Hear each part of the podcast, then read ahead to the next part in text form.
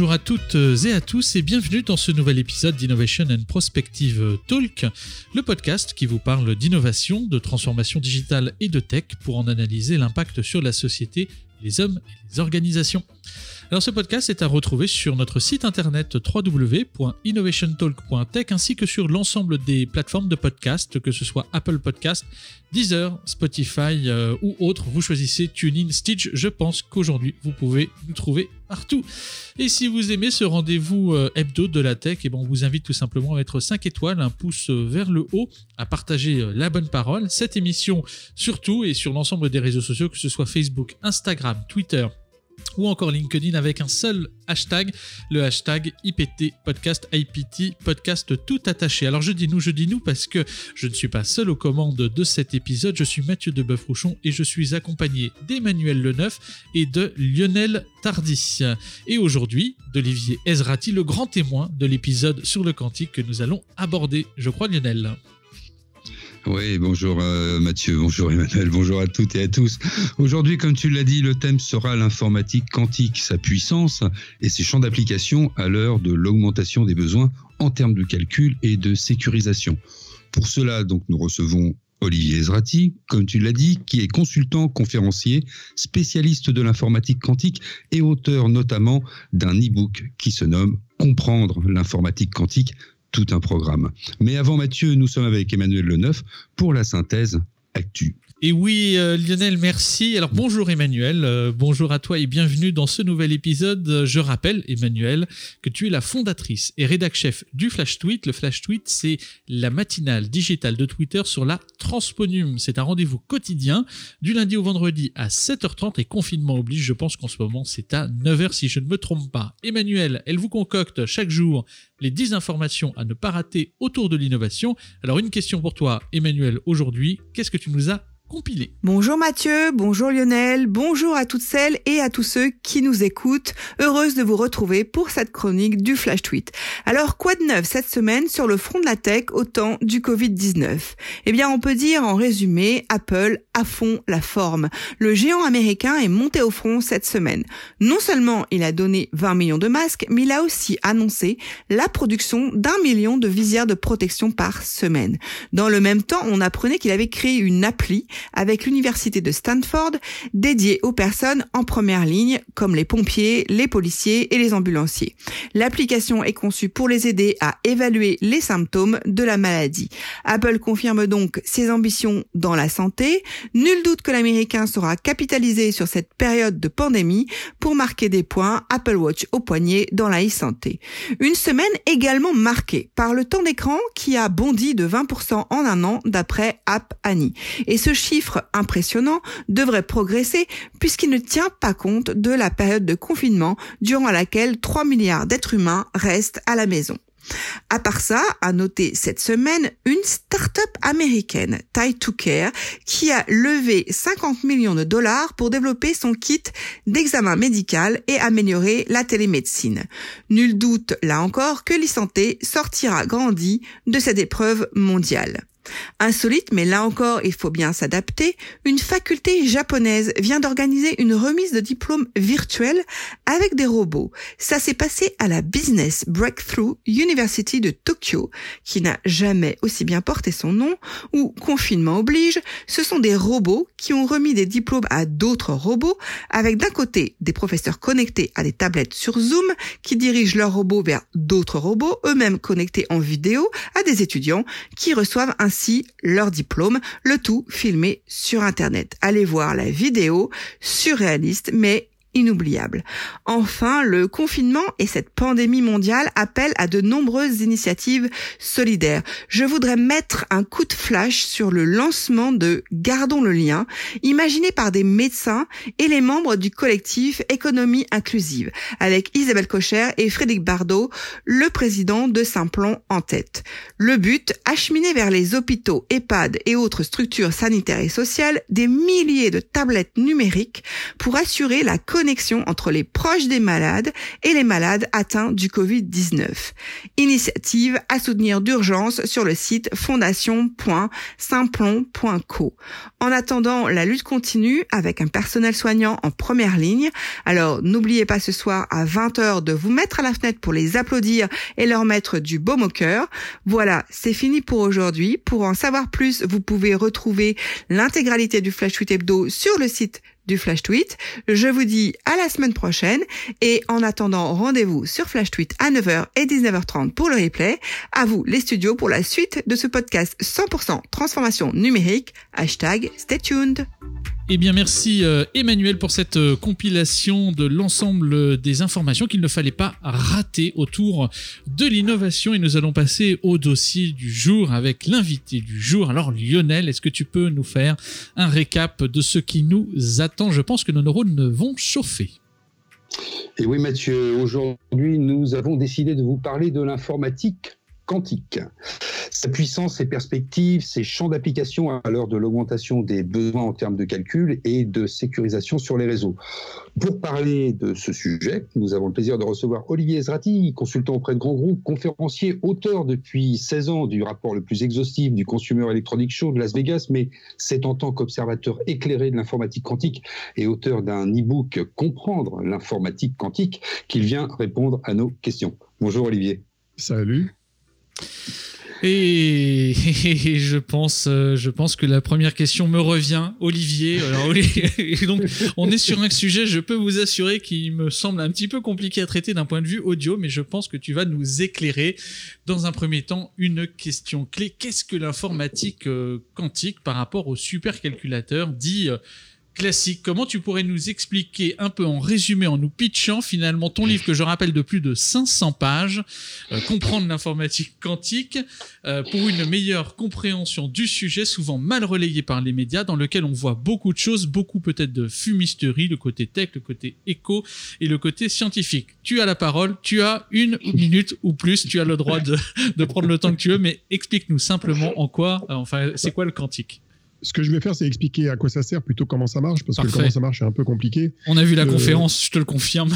voilà, donc le, le, calcul quantique, euh, quand ça marchera à grande échelle, parce que pour l'instant ça marche à petite échelle, ça permettra d'accéder à des capacités de calcul qui sont pour l'instant inaccessibles à des supercalculateurs euh, traditionnels. Alors quand je dis traditionnel, ça correspond à des bestioles qui font qui consomme 12 mégawatts euh, aux États-Unis, euh, qui occupe 500 mètres carrés et qui valent des dizaines de millions de dollars. Hein. C'est ça la comparaison.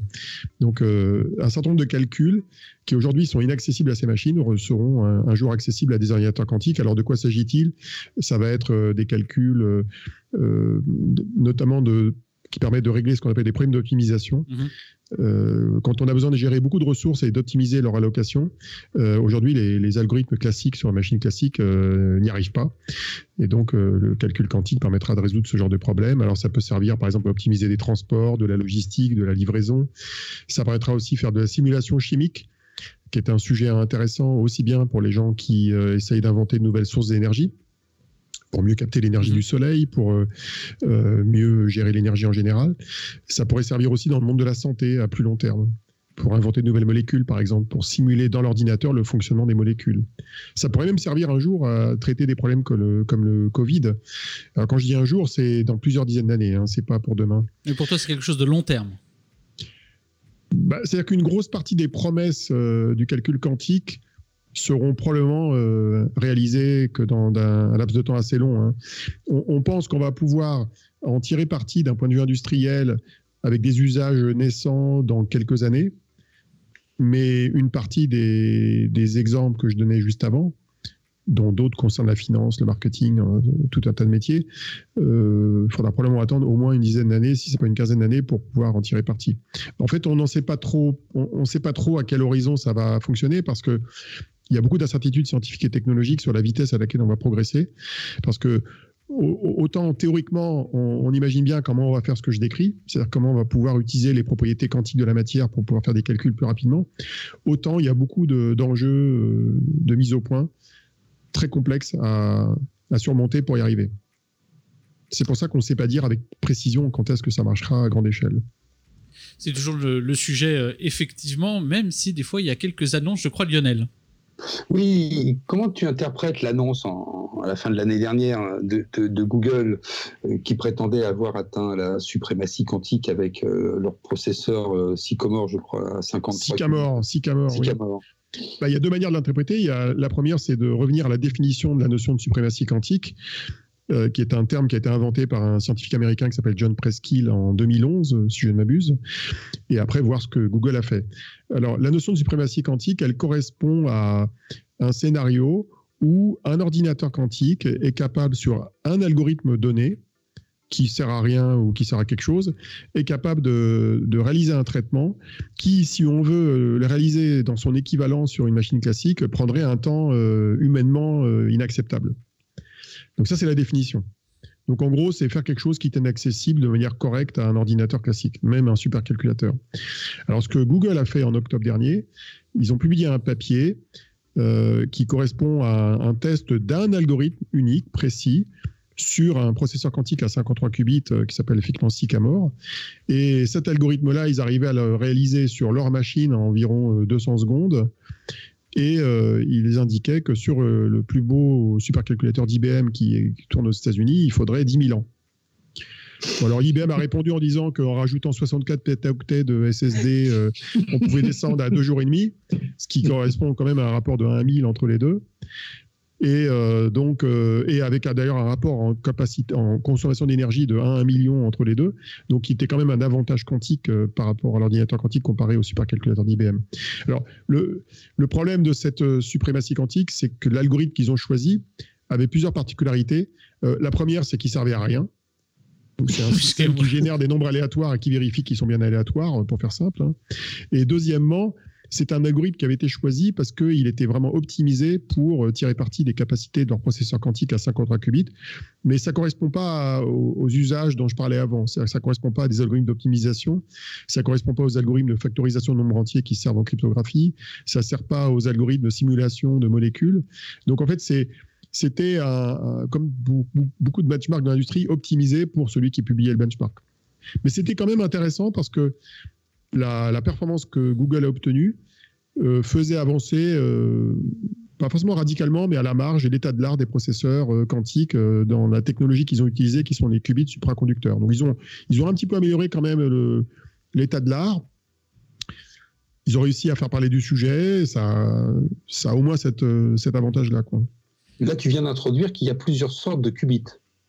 Exactement. En fait, les qubits, ce sont ces fameux objets un peu magiques, euh, nanoscopiques, qui permettent de gérer la superposition entre des 0 et des 1 et de faire des calculs euh, grâce à ça. Et je vais m'arrêter là pour la, description de la technique. Mais euh, physiquement, on peut la réaliser avec des objets de nature assez différente. En gros, il y a trois types d'objets sur lesquels on peut s'appuyer pour faire des qubits. Il y a des atomes, des électrons ou des photons, pour faire simple. Hein. On est dans le monde de l'infiniment petit. Alors on est dans bah, les atomes, les électrons, c'est pas très gros, et les photons, c'est pas très gros non plus. Enfin, même si on sait pas dire euh, quelle taille ça a mm-hmm. exactement, mais euh, en gros, euh, il y, a, y, a, une demi douzaine de technologies qui se battent en duel, qui s'appuient sur ces trois types de, de, de, de, particules élémentaires.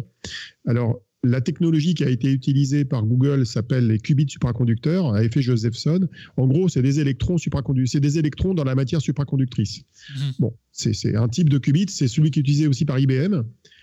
Euh, il est utilisé aussi par une start-up américaine qui s'appelle Rigetti pour prendre les acteurs euh, les plus connus, mais euh, tout un tas de laboratoires dans le monde, ils font appel. il y a d'autres manières de gérer les électrons. Il y a une technologie qu'on appelle le qubit silicium, qui consiste à piéger un électron dans un puits de potentiel dans, du silicium et à gérer un électron unique pour gérer un qubit. Euh, si on prend les atomes, il y a deux manières de gérer les atomes. Il y a ce qu'on appelle les atomes froids, qui sont des atomes donc qui sont refroidis euh, et qui ont des caractéristiques euh, lui permettant d'avoir plusieurs niveaux d'énergie qui permettent d'avoir des, qubits. Et on utilise aussi des ions piégés qui sont des atomes à qui il manque un électron. et bah, ça a fait l'actualité il y a pas longtemps, il y a même pas un mois, c'était début mars, quand Honeywell, une société américaine d'ingénierie, a publié un résultat obtenu avec quatre ions piégés. Euh, censé être l'ordinateur le plus puissant du monde, ce qui était un petit peu exagéré, mhm. mais ils ont réussi à faire une performance qui n'était pas inintéressante avec euh, quatre ions piégés. Donc on arrive quand même sur une stratégie des, petits pas. On est finalement dans il y a ah beaucoup bah de petites évolutions. Si, on voulait faire un, comparatif entre l'état de l'art de la technologie aujourd'hui et l'informatique classique, on est un peu dans les années 40-50. C'est-à-dire qu'on est au tout début de, l'histoire de l'informatique quantique. Même si les premiers qubits datent d'il y a presque 20 ans, hein, ils datent de 99 à 2001-2002, les premiers. Hein. Euh, maintenant, on en a une cinquantaine, puisque c'est ce que mmh. Google et IBM font. Euh, mais il y a encore beaucoup de chemin devant nous. Euh, pour pouvoir atteindre des, capacités de calcul qui sont réellement supérieures aux machines existantes. Donc, euh, mais ce qui est intéressant, c'est que c'est un domaine où il y a beaucoup d'incertitudes scientifiques et technologiques, ce qui mmh. fait que ça laisse justement la place à des innovateurs, ça laisse la place à des pays, euh, forcément les plus grands, comme la France, pour éventuellement avoir une place dans l'échiquier de, de, cette nouvelle industrie qui se construit. Quoi si on parle d'informatique quantique et d'intelligence artificielle, est-ce que les, les deux font, font bon ménage, notamment dans l'entraînement des, réseaux de neurones et euh, dans l'atteinte euh, d'une forme d'un point de singularité? Alors, je ne vais pas parler de singularité parce que ça, c'est un truc mythique euh, qui n'a rien à faire avec nos histoires. Hein. C'est Euh, il n'y a pas de singularité avec le quantique et l'IA. Par contre, il y a une intersection qui n'est pas nulle entre les deux. Euh, il y a effectivement un certain nombre d'algorithmes de, machine learning et deep learning qui pourraient être exécutés euh, sur le moyen terme sur des ordinateurs quantiques. Et d'ailleurs, il faut savoir que l'un des plus grands spécialistes mondiaux s'appelle Jordanis Kerinidis et il travaille en France au CNRS. Donc, on a en France un des meilleurs spécialistes du domaine et qui intervient dans toutes les conférences dans le monde, qui fait des, conférences qu'on peut trouver sur Internet, qui a publié beaucoup de papiers là-dessus. Euh, mais ça ne correspond pas forcément aux plus gros usages du quantique. Pourquoi? Parce que euh, certes, euh, le quantique pourrait accélérer un certain nombre d'algorithmes d'IA dans, le domaine du machine learning et, du deep learning, mais de ce que j'en connais, il ne va pas forcément rendre possible des choses qui seraient impossibles. Qu'on ne ferait pas déjà sur des processeurs NVIDIA ou des supercalculateurs et des GPU qui servent à entraîner les, les, réseaux de neurones. Alors que dans les autres exemples d'applications que j'ai donnés, typiquement dans l'optimisation, ou dans la simulation moléculaire, il y a vraiment un saut, qu'on pourrait appeler de quantique, enfin un saut euh, significatif de capacité qui sera apporté par l'informatique quantique, euh, alors que dans l'IA, c'est moins évident. Alors, il faut savoir par ailleurs que l'IA peut servir à mettre au point des ordinateurs quantiques. Euh, par exemple, dans le cadre de la suprématie quantique de Google, Google a fait appel à un algorithme de machine learning pour optimiser l'organisation de ses qubits. Donc là, l'IA était un outil pour la production, pour la création de la conception de l'ordinateur. Donc ça devient un niveau capacitaire, un moyen capacitaire à faire des choses et ça, ça, ça s'imbrique à l'intérieur. quoi. Et c'est pas c'est pas illogique. Hein. Le, machine learning, euh, qui est une des grosses briques de l'IA aujourd'hui, a tout un tas de cas d'usage et qui servent dans la recherche, dans la santé, dans l'informatique, dans tout un tas de domaines. Donc c'est pas absurde que ça ait pu servir. Et je pense qu'il y aura d'autres cas de figure où le, machine learning pourra être intéressant euh, pour optimiser un certain nombre de, choses dans la conception des ordinateurs quantiques. Olivier, comme le prétend euh, Thierry Breton, ex-Thomson, France Télécom, Atos, ministre de l'économie et des finances et de l'industrie et actuellement commissaire européen au marché intérieur. Il nous dit que l'ordinateur quantique hybride, peut-être un simulateur quantique, est aujourd'hui à nos portes, euh, probablement par rapport à l'ordinateur quantique universel. Ça, c'est une première partie de la question. Et, nous, en tant que Français, puisqu'il l'a beaucoup promotionné, c'est peut-être pour ça aussi qu'en France, nous parlons beaucoup de quantique, est-ce que nous, en tant que Français, nous sommes bien placés en, en termes de compétences, voire même de formation? Alors, euh, quand Thierry Breton parle d'ordinateur quantique hybride, euh, il décrit une technologie qui risque d'être assez dominante pendant au moins une bonne dizaine d'années, euh, qui est liée au fait que on, va probablement être amené à utiliser les premiers ordinateurs quantiques qui vont sortir bientôt en complément d'ordinateurs classiques. Et avec ce qu'on appelle les algorithmes hybrides, qui associent une partie du calcul qui est faite sur des machines classiques et une partie du calcul qui sera faite sur l'ordinateur quantique qui complétera la machine classique. Donc ça, c'est tout à fait sérieux d'un point de vue scientifique et technique. Et il se trouve qu'Atos, dont il était le dirigeant jusqu'à il y a quelques mois, euh, est très investi sur ces, algorithmes et sur la conception de machines qui permettra de faire ce genre de choses. Euh, alors, dans le jargon utilisé par les spécialistes du quantique, on appelle ça le NISC, c'est-à-dire Noisy Intermediate Scale Computing. Euh, ça décrit les machines quantiques des années qui viennent qui auront un nombre de qubits relativement moyen, donc jusqu'à quelques centaines, mais qui ont ce qu'on appelle du bruit, c'est-à-dire qui génèrent des taux d'erreur euh, significatifs, mais avec lesquels on pourra quand même faire un certain nombre de calculs. Donc c'est à ça que, qui fait allusion quand il parle de, calculs hybrides euh, sur des machines de taille intermédiaire. Donc, euh, alors la question qui se pose, effectivement, c'est est-ce que nous, en France, on est bien placé là-dessus? Euh, je pense qu'on est, on, est bien placé dans un certain nombre de domaines et de branches du calcul quantique. On a notamment euh, de très très bons physiciens euh, et ingénieurs dans quelques-unes des, six branches du quantique. On en a dans la, le qubit silicium, on en a dans les qubits supraconducteurs, on en a dans les qubits à atomes froids. Et on en a aussi en photonique. Donc on a, on a quand même pas mal d'équipes, aussi bien au CEA qu'au CNRS, à l'INRIA, qui, qui savent faire des choses intéressantes et qui sont, euh, on va dire, de, classe mondiale. Bon, après, évidemment, ça ne suffit pas pour faire une industrie. Ça. Il faut de, l'entrepreneuriat, il faut des startups, il faut des grandes entreprises, mais on a, on a un bon terreau de, scientifiques et d'ingénieurs euh, pour avancer dans ce domaine-là. En même temps, c'est la, la, suite logique. Tu fais une très bonne transition sur la problématique de la stratégie euh, industrielle pour l'informatique quantique. On a vu notre, notre premier lustre commun qu'on allait tous mettre chez nous, qui était effectivement ce magnifique ordinateur quantique euh, du CES 2018, qui était présenté par, par IBM, qui était effectivectivement très beau. Non, c'était 2019, hein. c'était en 2019. Ah oui, c'est 2019, excusez-moi, mais on a un an de, à chaque fois, de, comme ça en janvier, ils font. enfin bon, effectivement, comme ça en janvier, on a tendance à confondre les années, c'est vrai. Effectivement, alors, c'est quoi finalement, euh, selon, euh, selon toi, ou, ton regard et tout ce que tu as pu glaner et, écrire, c'est quoi ton point de vue sur la stratégie industrielle que peut porter un pays comme, comme la France aujourd'hui dans cet écosystème global. Euh, on peut retrouver voilà, des stratégies industrielles diverses qui, sont, qui vont de la recherche jusqu'au pilotage des offres par euh, les organisations françaises. Bah, il faut savoir que la, technologie des ordinateurs quantiques, qui d'ailleurs n'est pas la seule des technologies quantiques, il y en a d'autres, hein, dans la mesure de précision, dans les télécommunications, dans la cryptographie, c'est une technologie qui est pour l'instant encore en devenir. C'est-à-dire qu'en fait, euh, même si IBM et Google euh, présentent des, solutions euh, impressionnantes régulièrement, ça reste des objets de laboratoire malgré le design que IBM peut mettre autour de ces machines, tout ça, c'est extrêmement immature encore. Mm. Alors, ça donne l'impression qu'effectivement, les grandes entreprises américaines sont mieux placées que les autres. Ce qu'il faut regarder, c'est la performance vraiment scientifique qui est derrière, l'ingénierie qui est derrière. Et de ce point de vue-là, euh, ça reste encore un travail de chercheur. Donc, ce qui compte, c'est d'avoir à la fois des ingénieurs et des chercheurs qui travaillent euh, en commun euh, et qui, qui, soient capables de faire avancer l'état de l'art scientifique pour, euh, pour pouvoir créer des, machines. Ça, c'est le premier point. Ça veut dire qu'il faut encourager, notamment bah, chez nous, la, transversalité de la recherche et, de l'ingénierie. C'est-à-dire qu'il faut faire en sorte qu'un maximum de gens de disciplines complémentaires puissent travailler ensemble pour aller jusqu'à la, conception de, de ces machines. Il y a un deuxième point qui est valable dans toutes les deep tech et dans toutes les technologies, évidemment, c'est la dimension entreprise et entrepreneuriale. Mais cette dimension entreprise et entrepreneuriale, elle devra s'appuyer de manière quasiment exclusive dans ce domaine-là sur, un, une recherche de, compétition, euh, sur euh, des ingénieurs et sur une formation scientifique qu'il va falloir développer. Parce qu'aujourd'hui, on ne forme pas assez de spécialistes de ces sujets, mmh. euh, aussi bien dans la physique que dans l'ingénierie ou même dans la partie algorithmie et logiciel. Donc il y a un enjeu de ce côté-là. Il y a d'ailleurs un enjeu pour lequel la France est un petit peu en retard et où elle va falloir qu'elle se rattrape, c'est dans la partie logicielle. Euh, je pense qu'autant on a des physiciens et des ingénieurs d'assez bon niveau dans pas mal de branches du quantique, autant on n'a pas encore assez de, jeunes, d'enseignants, de doctorants, euh, dans quelques laboratoires que ce soit en France, euh, dans le domaine de la programmation et des algorithmes quantiques. Il y a, beaucoup de choses à faire dans ce, de ce côté-là.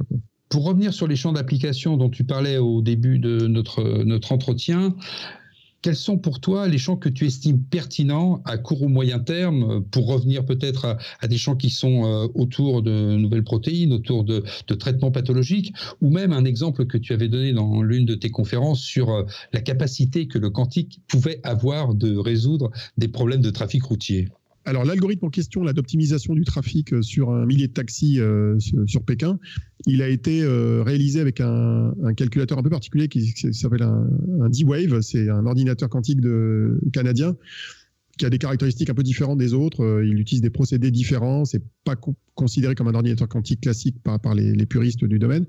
Et ils ont, euh, ils ont fait une simulation effectivement d'optimisation euh, du, trafic sur 1000, 1000 taxis. Il faut savoir qu'ils ils ont appliqué cet algorithme en vrai dans un autre domaine, dans la vraie vie, à l'occasion du Web Summit de Barcelone en novembre dernier, pour des navettes.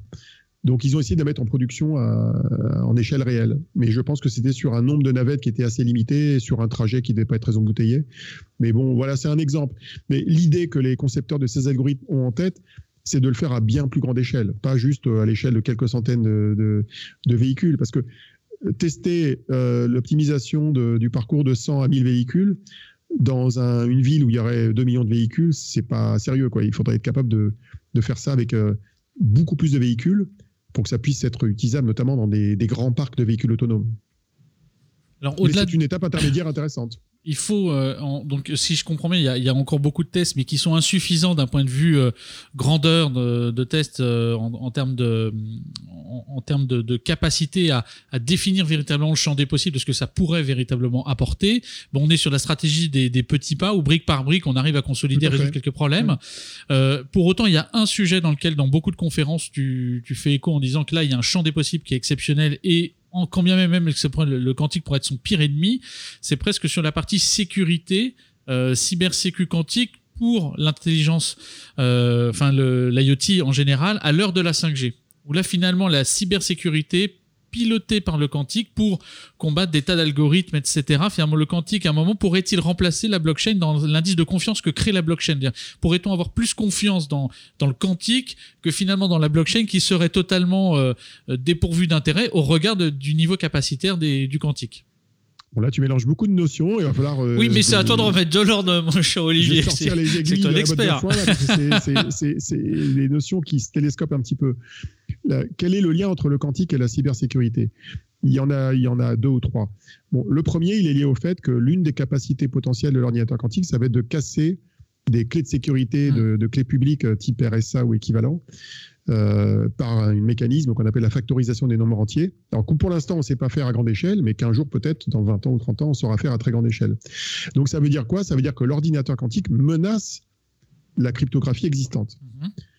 Dans un futur euh, qu'on ne sait pas qualifier avec précision.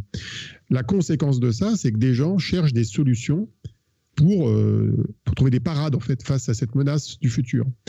Et euh, face à cette menace, il y a deux parades imaginées. Il y en a une première qui est de changer les algorithmes de chiffrement de clés publiques pour qu'ils soient résilients au cassage de clés publiques que l'ordinateur quantique pourrait réaliser dans un futur lointain ça s'appelle, en américain, on appelle ça la, la, PQC, la post-quantum cryptographie. En français, on dirait la cryptographie post-quantique, ou la cryptographie qui est quantum safe, c'est-à-dire qui, qui résiste à l'ordinateur quantique. Donc ça, c'est que du logiciel, c'est des algorithmes nouveaux. Mm-hmm. Il y a même un appel d'offres qui a été lancé euh, en Europe, il y en a un autre qui a été lancé aux États-Unis euh, par le NIST, qui est l'organisme de standardisation aux US. Il y en a un qui a été lancé aussi en Chine. Donc il y a une espèce de bataille industrielle pour créer un des algorithmes de chiffrement qui résistent euh, au quantique. Il y a une deuxième méthode qui est, euh, peut être utilisée soit à la place de la précédente, soit en complément de la précédente, qui consiste à utiliser des clés quantiques euh, qui sont transmises par de la fibre optique ou par liaison aérienne optique et qui présentent l'avantage de ne pas être euh, interceptable par un tiers. Donc ça, c'est une protection physique, on va dire. D'accord. Alors, il y a beaucoup de choses à dire sur le sujet, mais ça, c'est la deuxième méthode. Alors, quel est le lien entre la, tout ce que je viens de dire et la blockchain? Le lien avec la blockchain, il est lié au fait que la blockchain utilise des protocoles de, chiffrement, euh, notamment pour le chiffrement de la signature, pour dire je suis moi et c'est moi et pas quelqu'un d'autre. Et il se trouve que dans les blockchains les plus courantes, et dans le Bitcoin d'ailleurs, euh, une partie des protocoles de, chiffrement de la signature sont, font partie de ceux qui sont cassables à terme par l'ordinateur quantique. Sauf Ethereum, je crois, si je me souviens bien. Hein, il y, a Bitcoin d'un côté, il y a Ethereum de l'autre qui, lui, n'était pas exposé à ce problème-là. Voilà, mais ça dépend des blockchains. Donc, euh, parce que les blockchains, elles sont à géométrie variable. Le protocole de chiffrement, euh, il peut changer, etc. Donc, la conséquence de ça, c'est que le Bitcoin et certaines blockchains sont menacées sur le long terme par mmh. le, cassage de clés par l'ordinateur quantique du futur. Et donc, ça a poussé les concepteurs de, de ces outils-là à imaginer euh, comment remplacer certains algorithmes de chiffrement de, de, ces clés de, signature pour qu'ils résistent à l'ordinateur quantique. Notamment en mélangeant de la PQC, donc du chiffrement post-quantique, avec euh, ces outils-là. Donc le quantique n'est pas du tout là pour remplacer la blockchain. Il, il, est une menace pour la blockchain et il existera des solutions logicielles pour l'essentiel qui permettront à la blockchain de résister à cette menace quantique. Donc c'est pas faut pas se tromper. L'un ou l'autre, c'est l'un et l'autre dans la mesure effectivement le software arrivera pour euh, apporter des éléments euh, post. En fait, dans l'histoire, dans l'histoire, le quantique est plutôt un problème mhm. et il existe des solutions non quantiques à ce problème-là. il peut exister des solutions quantiques euh, quand on met en place des, réseaux de télécommunications quantiques qui vont protéger la communication à l'échelle physique, mais euh, ces réseaux de communication, ils, fonctionneront quand on aura des liaisons optiques. Mais si on relie euh, ça à un smartphone, ça marche plus. Un smartphone ne peut pas avoir une liaison optique avec Internet. Ça passe par les ondes radio. Les ondes radio, c'est pas de l'optique. Donc, on ne peut pas gérer de l'intrication avec des ondes radio facilement. Donc, on va être amené à, à devoir dans le cas des smartphones ou dans le cas des liaisons euh, avec des radiofréquences, ne pas pouvoir s'appuyer sur la, cryptographie quantique qui, elle, s'appuie sur de la fibre optique ou une liaison optique. Donc, ça, complique beaucoup le jeu. Hein. C'est quand même un sujet qui n'est pas trivial, mais il ne faut pas mélanger les, choux et les carottes. Pour terminer, Olivier, on ne pouvait pas se quitter sur cette partie euh, interview et découverte euh, du quantique pour nos auditeurs sans te demander, parce que tu adores, les quelques fumisteries ou les 100% WTF que tu as dans ta manche. Ah, il y en a pas mal dans le quantique. mais, en fait, ce qui est marrant, c'est que les fumisteries quantiques ont démarré avant qu'on se mette à parler dans le grand public de l'informatique quantique. Ça a démarré déjà il y a une petite dizaine d'années. Euh, il y a beaucoup de, de, charlatans qui font de ce qu'on appelle la médecine quantique. Euh, qui même euh, ont inventé des machines qui sont censées capter les ondes du corps euh, pour nous mettre en meilleure santé, qui parlent de vibrations, d'ondes, d'énergie, qui utilisent en fait un jargon pseudo-scientifique, mais qui n'a rien à voir avec le jargon scientifique de la physique quantique ou de l'ordinateur quantique. Donc ce, sont des fumisteries totales. Qui sont créées par des gens qui parfois croient même à leurs propres bêtises, mais qui induisent en erreur les, les gens. Alors quand il s'agit d'utiliser des technologies de ce type-là pour être en, de meilleure humeur, pourquoi pas, mais si c'est pour guérir un cancer, ça devient dangereux. Il y en a qui prétendent même guérir des diabètes. Donc euh, là, ça devient extrêmement dangereux parce que ça fait croire à des gens qu'on peut utiliser ce genre de technique qui n'a aucun effet euh, autre que l'effet placebo. Euh, le problème, c'est que l'effet placebo, ça marche pas dans tous les cas. Euh, ça marche pas, ça, peut marcher dans certaines pathologies légères, mais il y a des pathologies pour lesquelles l'effet placebo ne marche pas. Euh, c'est le principal. Hein. Euh, j'ai vu, une bonne vingtaine. Alors, je vois des chamans, je vois des, guérisseurs en tout genre qui se qui se gargarisent de physique quantique, dont, dont, ils connaissent rien du tout en général, après avoir lu, ou après avoir juste lu deux ou trois lignes sur Einstein, Planck et, et euh, la superposition ou la, dualité entre les ondes et les particules. Mais bon, c'est des grosses fumisteries. Au même titre que d'autres, effectivement, euh, dans, dans, la tech en général, sont des what the fuck, le quantique n'échappe pas donc à la règle euh, des charlatans. Mais tu as un autre phénomène qui n'est pas lié à la charlatanerie, qui est plutôt le quantum washing. Le quantum washing, c'est un petit peu plus léger comme syndrome. Mhm. ça se produit quand quelqu'un va utiliser de l'argumentaire du quantique pour vendre sa solution, alors que sa solution utilise effectivement peut-être une technologie qui est quantique, mais qui est le quantique du XXe siècle. Donc, par exemple, euh, dès que tu as un laser ou un transistor dans une solution, tu peux dire que c'est quantique, parce que c'est vrai que c'est quantique. C'est que tu utilises des effets quantiques dans un laser et un transistor. Mmh. Donc, à ce point-là, euh, toute technologie numérique aujourd'hui est quantique. Et c'est pas faux scientifiquement. Et la raison pour laquelle c'est faux dans la terminologie aujourd'hui, c'est qu'en général, quand on parle de technologie quantique aujourd'hui euh, moderne, on s'appuie sur ce qu'on appelle euh, le quantique de deuxième génération, qui s'appuie sur la maîtrise des particules à l'échelle élémentaire, qui s'appuie sur la superposition euh, des, états, qui s'appuie aussi sur l'intrication, qui sont des phénomènes relativement nouveaux dans leur maîtrise et qui correspondent à une génération nouvelle de technologies, dont celle dont nous avons parlé dans, dans cette Vaste, vaste sujet, euh, effectivement, sur lequel il y a exactement aussi autant à dire, presque qu'on pourrait dire sur le quantique. Mais déjà, en termes de densité, si vous n'avez pas tout compris, faites un replay, re-regardez. Et puis, il y a d'autres conférences d'Olivier que vous trouverez euh, sur, euh, sur YouTube. On a fini cette première partie d'interview parce que nous ne te lâchons pas, Olivier, mais nous passons sur une autre partie qui est celle que nous réservons souvent aux startups. On aime bien présenter deux startups, Lionel et moi, sur le quantique. Mais là, sujet dense oblige, complexe et ta vision très éclairée, bah, nous te laissons la main pour nous présenter. Alors ça peut être deux sociétés, deux startups, deux projets, deux projets de recherche, de brevets récemment déposés. Voilà. Qu'est-ce qui te semblerait comme euh, intéressant à nous présenter comme deux éléments que tu trouves pertinents sur le sujet du quantique? Alors, je vais en donner. D'abord, je vais donner une perspective globale. Dans le monde aujourd'hui, il n'y a même pas 200 startups dans le quantique. Donc c'est pas énorme, c'est pas comme les milliers de startups qu'on a dans l'intelligence artificielle ou dans d'autres domaines. C'est encore un petit marché qui correspond déjà à quelques milliards de dollars d'investissement, mais c'est petit par rapport à d'autres disciplines. Premier point. Deuxième point, les startups françaises, il y en a à peu près une vingtaine. C'est-à-dire qu'il y a à peu près 10% des startups dans le monde dans le sujet qui sont françaises. C'est plutôt un bon signe parce que d'habitude, c'est un peu moins. Euh, et dans cette vingtaine de startups françaises, il y en a quelques-unes que je pourrais citer. Alors, deux, c'est difficile parce que je vais vexer, j'en vexé 17 à 18, mais euh, je vais en citer deux. Euh, une première qui est tout à fait d'actualité qui s'appelle Qubit Pharma qui est une société qui a été créée par un certain Jean-Philippe Picmal, qui est un scientifique de longue date, euh, qui est un créateur d'algorithmes de simulation de, molécules, en fait, pour faire de la chimie organique. Et cette équipe, qui est d'ailleurs une équipe franco-américaine, elle travaille sur la simulation moléculaire pour la découverte de nouvelles molécules, et notamment pour faire ce qu'on appelle du, du, criblage de molécules, pour, pour déterminer quel médicament existant pourrait traiter une maladie connue. Euh, il y en a une dont on parle un peu en ce moment qui s'appelle le Covid-19. Eh bien, ils travaillent dessus. Alors, il se trouve qu'aujourd'hui, ils travaillent dessus en, en s'appuyant sur des, un algorithme qui tourne sur des processeurs classiques ou sur des GPU.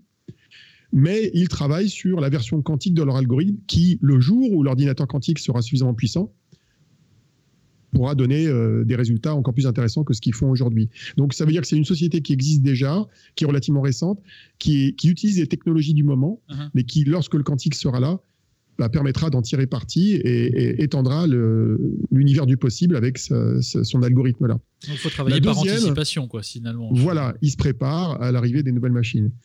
Alors une deuxième euh, startup qui est moins connue, enfin moins connue, qui est dans un domaine un peu différent, qui s'appelle VeryCloud, euh, qui a été créée par euh, Marc Kaplan et Elam Kachefi.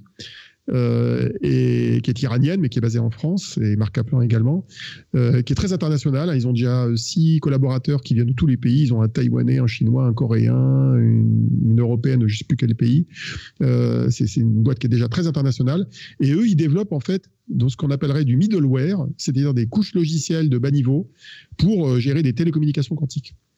Alors avec un premier cas d'usage qui serait la distribution de clés quantiques sur des réseaux maillés, mais à terme, ça pourra servir aussi à gérer ce qu'on appelle de l'informatique quantique distribuée, c'est-à-dire de permettre à des ordinateurs quantiques de, dialoguer entre eux via des fibres optiques. Donc c'est une société qui voit très loin, euh, qui a une bonne vision de ce qu'elle pourrait faire pour euh, créer une couche logicielle intermédiaire entre les développeurs d'applications quantiques et les outils de télécommunication quantique et de calcul quantique, et, euh, et qui en plus s'est constitué de manière internationale dès le début, ce qui est quand même un facteur clé de réussite aujourd'hui quand on veut avoir des ambitions euh, internationales, quoi, mondiales. Donc euh, effectivement, internationalisation des sujets et des projets, décilotement et complémentarité des compétences pour qui travaille dessus. Finalement, le, quantique, c'est un peu le, le, domaine de, la synergie des compétences et de la complémentarité des, des êtres humains entre eux. C'est clair, bon, c'est pas le seul, hein, il n'y a pas d'exclusivité, mais c'est clair que quand on veut être bon dans, cette discipline-là, euh, il faut des gens assez pointus. Hein. Moi, quand je vois les, les, créateurs de ces startups ainsi que les chercheurs dans le domaine, euh, je dirais pour euh, un langage courant, ils sont assez capés. Quoi. moi, je suis un petit kéké avec mon petit diplôme d'ingénieur. C'est tous des doctorants, des post-docs. ils ont ces bac plus 10. C'est des gens assez, c'est des gens super calés. Je pense que dans un futur je situe à 5 à 10 ans, les technologies quantiques vont être abordables à des gens euh, moins diplômés, heureusement, parce qu'il faudra que ces technologies se démocratisent, notamment via les outils de développement qui sont peut-être plus accessibles aujourd'hui. Mais aujourd'hui, les gens qui travaillent dans cette discipline sont extrêmement euh, savants, on va dire. Euh, ils ont des parcours absolument incroyables. mais effectivement, ils ont besoin de se parler entre eux, parce que la discipline de, la physique quantique et de l'informatique quantique est extrêmement riche. il faut savoir que moi, avec mon livre de 500 pages, euh, je couvre des sujets, mais chaque chercheur de chaque sujet connaît pas forcément le sujet du voisin. C'est-à-dire que je me suis rendu compte à quel point c'était difficile de, savoir ce qui se passait dans tous les domaines. Donc on a besoin de, pluridisciplinarité, on a besoin d'avoir des gens qui se parlent entre eux, parce que c'est de là aussi que viendront les innovations euh, à venir. Quoi. Super. Eh ben écoute, euh, merci beaucoup Olivier pour ton temps, pour ces, pour ces deux pépites que tu nous as présentées, pour ta vision aussi éclairée d'un sujet qui est quand même extrêmement. D'habitude, on traite des sujets qui sont pas forcément compliqués, mais qui sont complexes. Là, on est compliqué et on est complexe. Donc, en fait, il y a énormément de densité. Donc, on vous invite, euh, si vous n'avez pas forcément tout compris, à revoir, bien entendu, à relire cette interview, puis aussi à aller sur le site d'Olivier, télécharger euh, ses écritures, ses articles et son livre de plus de 500 pages sur le sujet qui vous permettra déjà d'avoir une, vision plus éclairée euh, de ce sujet qu'est le quantique. En tout cas, merci beaucoup, Olivier. On se revoit très vite. Je vous rappelle qu'Olivier, vous pouvez aller sur son site internet. Je te laisse rappeler l'URL directement, Olivier. L'URL c'est oezra2ty.net, ce qui est pas facile à retenir, mais vous tapez Opinion libre, qui est le titre, euh, vous trouvez facilement. Opinion libre au pluriel, euh, ça, ça se trouve facilement. Eh ben c'est super. Merci beaucoup Olivier. On te dit à très vite pour de nouvelles euh, aventures et merci de ta participation sur Innovation and Prospective Talk. Eh bien, merci à, tous euh, d'avoir écouté euh, Innovation and Prospective Talk. Et vous pouvez nous retrouver sur Apple Podcast, l'ensemble de vos plateformes de streaming et de podcast favorites. Et vous pouvez également nous retrouver sur innovationtalk.tech, notre site internet sur lequel vous retrouverez l'ensemble de nos épisodes. Et si vous avez aimé cette émission, n'hésitez pas à la partager, à mettre 5 étoiles et aussi à utiliser les réseaux sociaux, que ce soit Facebook, Instagram, LinkedIn ou encore euh, Twitter avec un seul hashtag IPT IPT podcast tout attaché. Je suis Mathieu Deboeuf-Rouchon accompagné d'Emmanuel du Flash Tweet et de Lionel Tardy. Et Mathieu, aujourd'hui, nous recevions Olivier Ezrati, l'un de nos meilleurs consultants tech. Alors encore dans cette période de Covid, hein, chacun chez nous, parfois avec des problèmes de micro, prenez tous soin de tous. Et surtout, la semaine prochaine, nous essaierons d'aborder l'Internet spatial, les acteurs, leur motivation dans cette nouvelle course à l'espace. Super épisode en perspective. Merci Lionel, merci à tous et à très vite.